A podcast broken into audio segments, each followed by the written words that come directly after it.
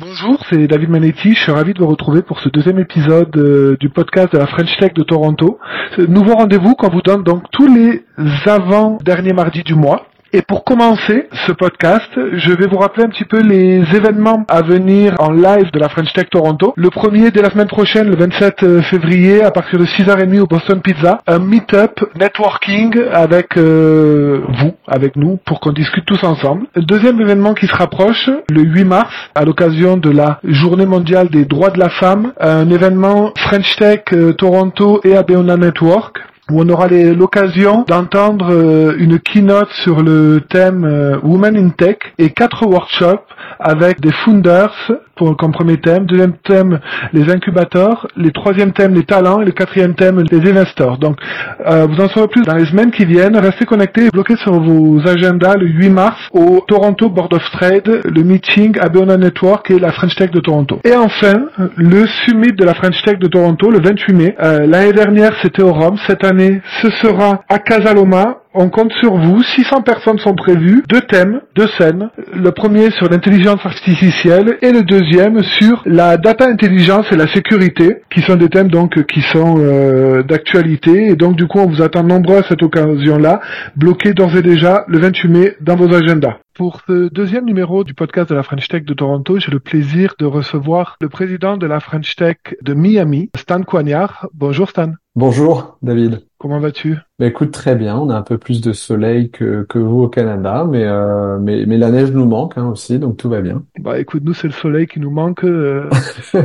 on parlait en aparté, on se disait qu'il y avait pas mal de Canadiens en ce moment à Miami. Je les Je confirme. Mais bon, on aime bien, il y a du francophone, donc euh, nous, tout, tout nous va. Hein. C'est agréable. Je les envie beaucoup. Dis-moi Stan, est-ce que tu peux te présenter un petit peu, nous dire qui tu es, ce qui t'a amené à Miami? Bien sûr, donc moi je suis Stanislas Coignard, euh, je suis un entrepreneur depuis toujours. Ma dernière aventure euh, remonte à 2012, une société qu'on a montée technologie, et je suis euh, souvent qualifié comme un pur produit French Tech, puisque très vite on avait au capital la BPI, on avait notre passe French Tech, euh, on a été dans le Next, pas le Next 40, mais le French Tech 120, qui sont des programmes d'accélérateur de la French Tech. Et donc moi je suis arrivé en 2017 à Miami pour couvrir l'activité des Amériques et euh, sur six ans, j'ai pu développer euh, l'activité euh, pour faire de la zone Amérique le premier marché de Locala, qui est notre advertising technologie.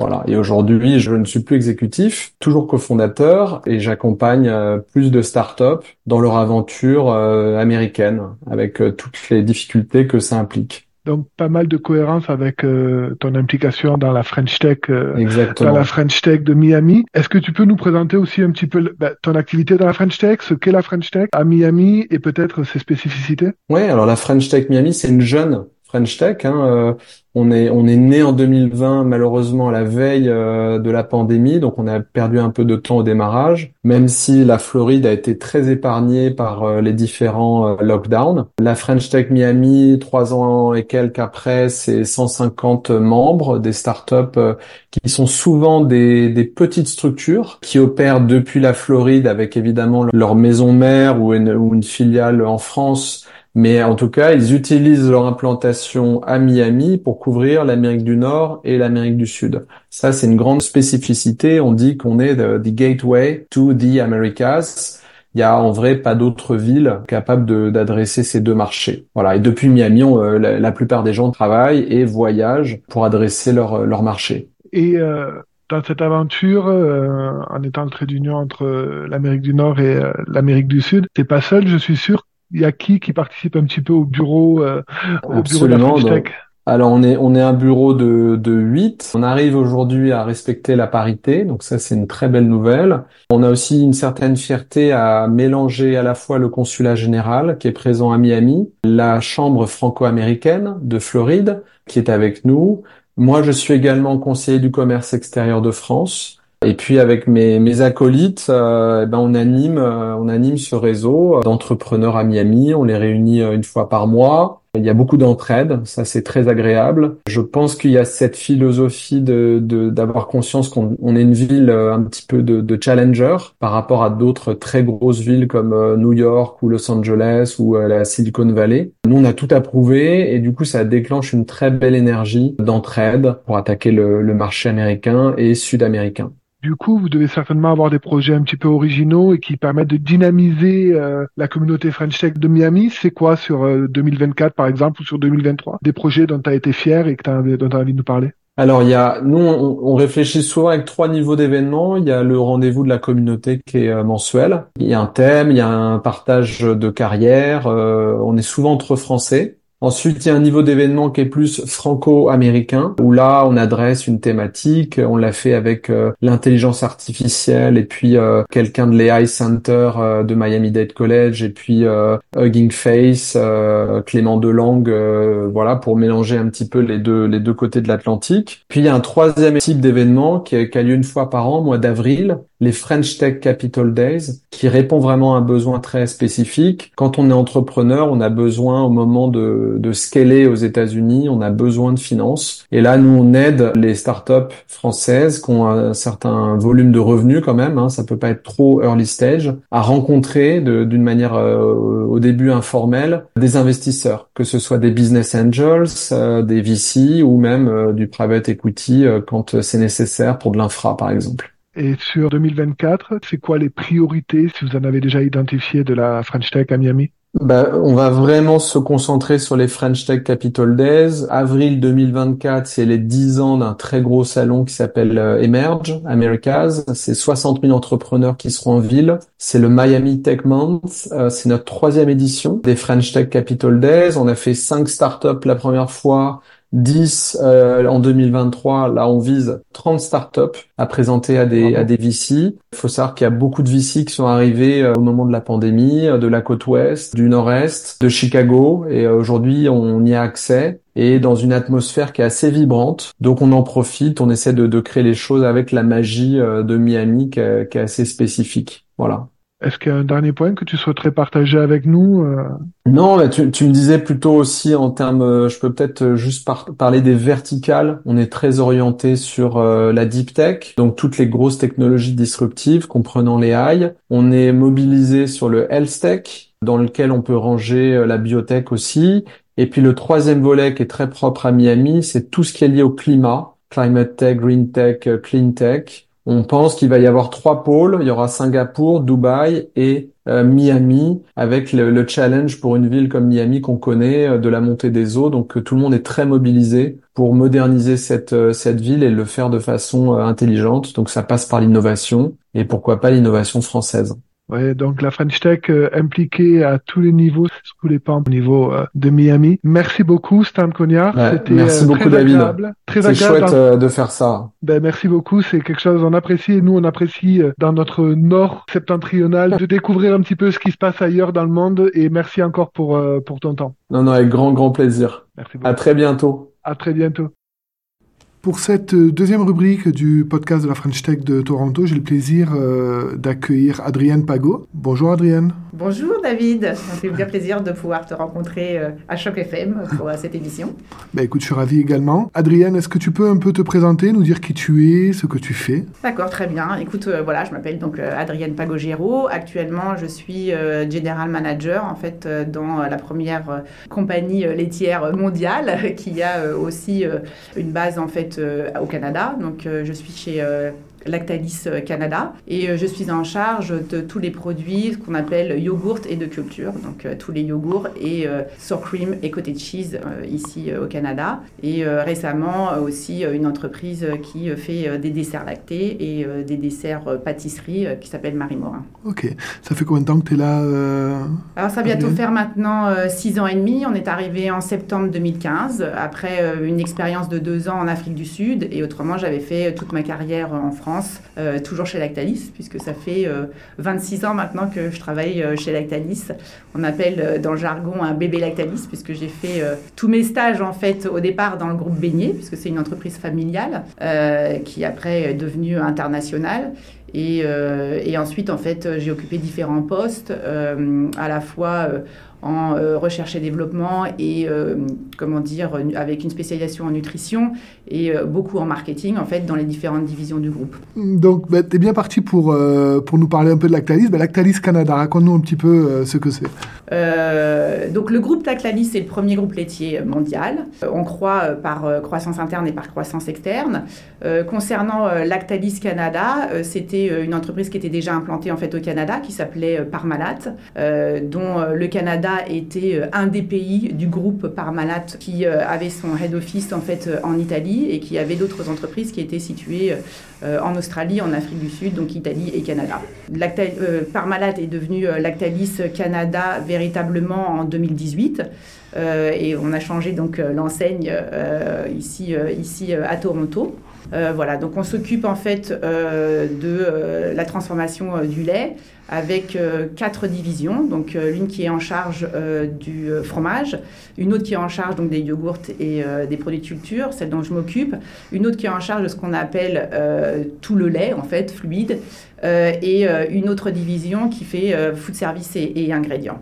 Voilà, donc on fait partie en fait euh, des euh, trois plus grosses entreprises, euh, comment dire, CPG du, du Canada, et on est l'un des premiers producteurs laitiers du, Canada aussi. Donc je pense que les gens ici ne connaissent pas en fait Lactalis en tant que tel, l'entreprise, l'entreprise familiale Lactalis, mais en revanche sont très au fait ici au Canada des marques desquelles on est en charge. quand je vais dire Black Diamond, Cracker Barrel, Astro, euh, Ziggy, euh, Yogo. Euh, je pense que là, ça commence à. Ou le Lactantia, ça commence à, résonner davantage. c'est vrai que la construction de la marque Lactalis n'a pas encore eu lieu au Canada et on est beaucoup dans le développement en fait de la communication de, nos marques dans leur catégorie principalement. Bah, c'est impressionnant, c'est impressionnant quand même cette constellation de marques. On se rend compte bah, que la French Tech on, on, aime beaucoup les entrepreneurs, mais on voit quand même que vraisemblablement chez Lactalis il y a beaucoup d'intrapreneurs également parce que euh, vous avez certainement pour euh, racheter toutes ces marques et euh, grandir avec cette croissance externe, vous êtes quand même des, vous êtes des pros de l'intrapreneuriat. Alors je dirais qu'effectivement, le groupe Lactanis est passé d'un petit groupe, d'une petite entreprise familiale au numéro un des produits laitiers dans le monde, de deux manières différentes, effectivement, donc par croissance interne. Hein, on doit toujours croître au niveau de, d'entreprises elles-mêmes, mais également en fait euh, sur euh, une croissance externe. Euh, essentiellement à l'international. Donc il faut savoir que le head office de Lactalis est situé en France, à, Laval, juste à côté de Rennes. c'est là que, dont tout est, parti.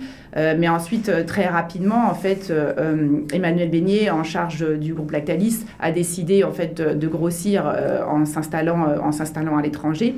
le principe en fait de croissance externe inclut le rachat en fait des marques également. Euh, et euh, après, euh, les personnes en charge ben, ont pour mission de faire croître ces marques. Donc c'est pour ça que chez Lactalis Canada, on a un portefeuille de marques assez conséquent, puisque déjà chez Parmalat, en fait, on, grandissait par, par croissance externe. Et là, ces derniers temps, au Canada, on, a continué par le rachat, en fait, de ce qu'on appelle des produits de type cheddar, en fait, pour Kraft.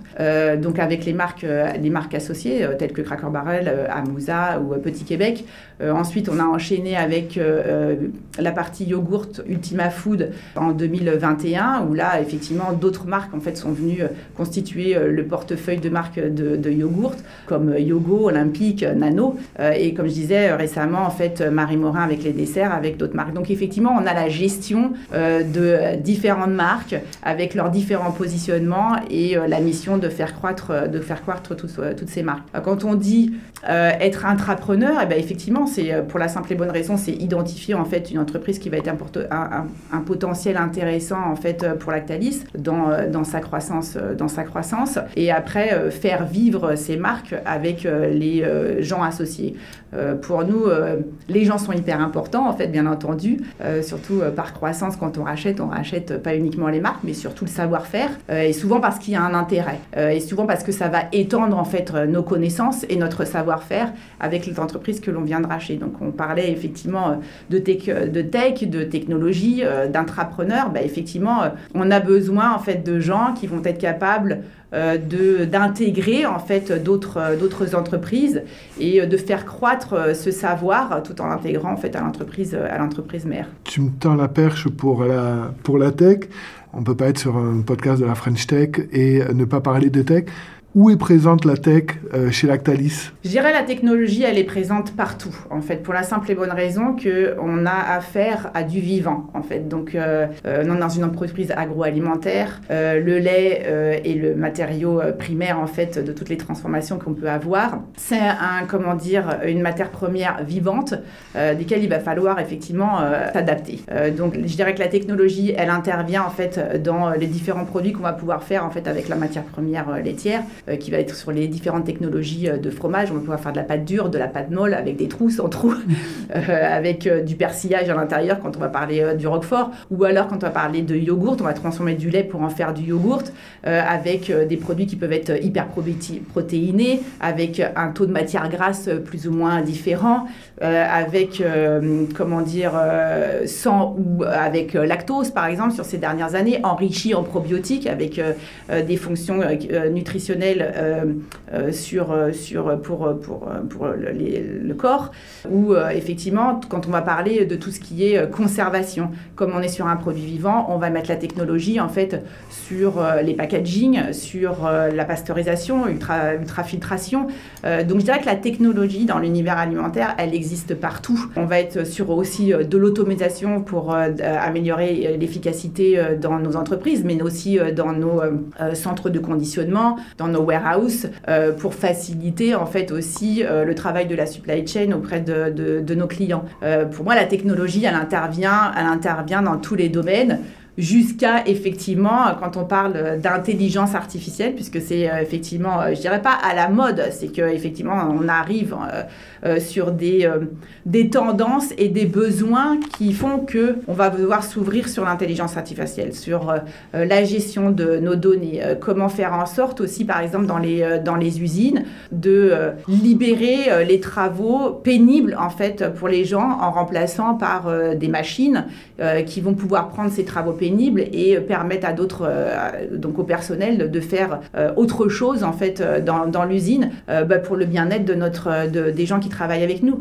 Donc je dirais que la tech, elle intervient à tous les niveaux, euh, dans le, la transformation en fait du produit laitier, dans la gestion euh, du produit euh, vivant, dans l'amélioration des conditions de travail et de l'efficacité et dans la gestion de nos data. Merci. En effet, la, tech, quand on est une boîte aussi grande que ce que peut l'être Lactalis, elle est de et en plus tu donnes des, éléments de tech qui me tiennent à cœur, ceux de la biotech avec ben, la transformation de vos matières premières. J'avais envie de te poser une question, euh, une question supplémentaire, Adrienne, c'est comment tu envisages justement une collaboration entre la French Tech et euh, Lactalis? Alors c'est vrai que moi je me suis posé la question en fait pourquoi déjà on n'avait pas une collaboration avec la French Tech quand tu m'as parlé un peu de ce que de ce que la French Tech euh, je pense que parce que on n'a pas identifié tout de suite le besoin en fait d'aller vers ce type d'organisation. Mais voilà, ce qui me fait changer un peu d'avis, c'est que nous, chez Lactalis, euh, on est effectivement euh, tourné vers les nouveaux talents, euh, comment faire en sorte de les garder et de valoriser en fait leurs idées. Donc on a un programme qui s'appelle Lactalis Next Venture, sur lequel en fait on a un challenge avec une avec une thématique et on s'est rendu compte aussi que ces derniers ces dernières années, les propositions qui étaient données en fait par la jeune génération sont souvent liées à la technologie, sont souvent liées comment dire l'intelligence artificielle, à l'IT euh, qui effectivement n'est pas notre domaine de compétence, parce que nous, ce qu'on sait faire, c'est transformer le lait en produit, euh, en produit alimentaire. Et euh, de fait, des fois, on n'avait pas euh, l'organisation euh, prévue pour répondre à ces besoins. Donc j'ai assisté en fait là ces derniers temps. on avait notre Lactalis Next Venture était autour du continuous improvement et c'est vrai que je dirais les trois derniers, les trois projets finalistes faisaient appel par exemple à l'intelligence artificielle ou à de nouvelles technologies. et moi je vois bien la French Tech là en fait à être briefée sur sur ces projets pour voir comment est-ce que elle pourrait nous aider. Euh, dans la résolution euh, de ces projets, ce qui pourrait, euh, un, valoriser en fait les équipes qui ont été finalistes et celles, et celles qui a gagné, mais surtout pouvoir avoir une collaboration efficace et je dirais de la flexibilité et de la réactivité ce que souvent on peut ne pas avoir en fait dans l'exécution. Et moi je trouve que ce qui est important quand on a ce genre en fait de challenge en interne, c'est de soutenir effectivement nos jeunes talents dans la réalisation. Et je vois là une opportunité de pouvoir faire une, collaboration intéressante en fonction des sujets. Merci pour la clarté de, ta réponse. Un dernier point que je voudrais aborder avec toi, c'est, euh, bah, ça fait quelques années que tu es là, chez la, que tu es chez Lactalis, que tu es à Toronto. Est-ce que tu aurais un petit truc ou une astuce à donner à des nouveaux arrivants par rapport, ben, ou qui t'aurait été utile à savoir lorsque tu es arrivé? Oui, euh, je dirais euh, la première astuce, elle vient de euh, déjà l'annonce quand on va partir dans un pays étranger, on est tous comment dire excités, c'est une aventure. Nous, on en est à notre deuxième pays, on a fait l'Afrique du Sud avant et maintenant le Canada. Je dirais que la première fois quand on part, on a vraiment envie de se dire je veux m'intégrer, je vais là-bas pour découvrir. on est préparé aussi pour ça, en fait, euh, de manière à, travailler efficacement, euh, généralement à comprendre comment sont les cultures. On a une information par rapport à ça et on, a envie, en fait, de, découvrir, de découvrir, euh, pour moi ici, donc les Canadiens, leur mode de vie, être intégrés, avoir de nouveaux amis. je dirais qu'il ne faut pas être trop exigeant en fait avec soi-même. il faut comment dire se faciliter la vie. Et pour moi, se faciliter la vie, c'est déjà aller voir des Français qui sont arrivés, euh, qui ont déjà eu cette expérience-là et qui sont généralement, euh, comment dire, généreux dans leurs conseils parce que parce que c'est souvent euh, un challenge quand on arrive dans un nouveau pays, qui sont généreux de conseils pour faciliter en fait l'intégration. je dirais que euh, la, première chose, c'est euh, les enfants. Les, quand on a des enfants et qu'on a la chance de pouvoir avoir des enfants qui vont être scolarisés, euh, il faut les écouter. C'est généralement eux qui vont nous permettre aussi de rencontrer les parents. il faut être ouvert pour ça. Et ensuite, bah, c'est les différentes activités qu'on avait l'habitude de faire peut-être avant qui vont nous permettre de rencontrer d'autres personnes ou découvrir les nouvelles activités. Je pense qu'il ne faut pas être trop exigeant avec soi-même en disant dès que je vais arriver, je vais me faire des amis. les, les gens, les locaux nous attendent pas forcément en fait pour faire de nouveaux amis. On a beaucoup d'attentes qui sont pas forcément les mêmes que ceux qui sont sur place. Euh, mais justement, il faut d'abord aller voir euh, ceux dont, avec lesquels on a la même culture, qui vont pouvoir nous aider, nous donner des conseils, et après à nous de nous ouvrir et puis euh, de, trouver de nouvelles connaissances et de faire de nouvelles découvertes. Parfait, merci beaucoup. Est-ce que tu as quelque chose que tu aimerais euh, rajouter? Non, moi, je pense qu'on a échangé là. Euh, je trouve que c'était un moment euh, intéressant de pouvoir discuter avec toi, David. J'espère que nos auditeurs auront le même plaisir. Merci beaucoup. En tout cas, moi, j'ai pris beaucoup de plaisir à discuter avec toi. C'était donc Adrienne Pagogero, qui est General Manager dans la branche yaourt chez Lactalis. Et ben, merci beaucoup pour ton temps et en espérant que vous aurez apprécié. À bientôt. C'était votre nouvel épisode du podcast de la French Tech Toronto avec David Manetti, un invité en studio et un invité du bout du monde. Retrouvez-les tous les avant-derniers mardis du mois à 20h sur Choc FM 105.1.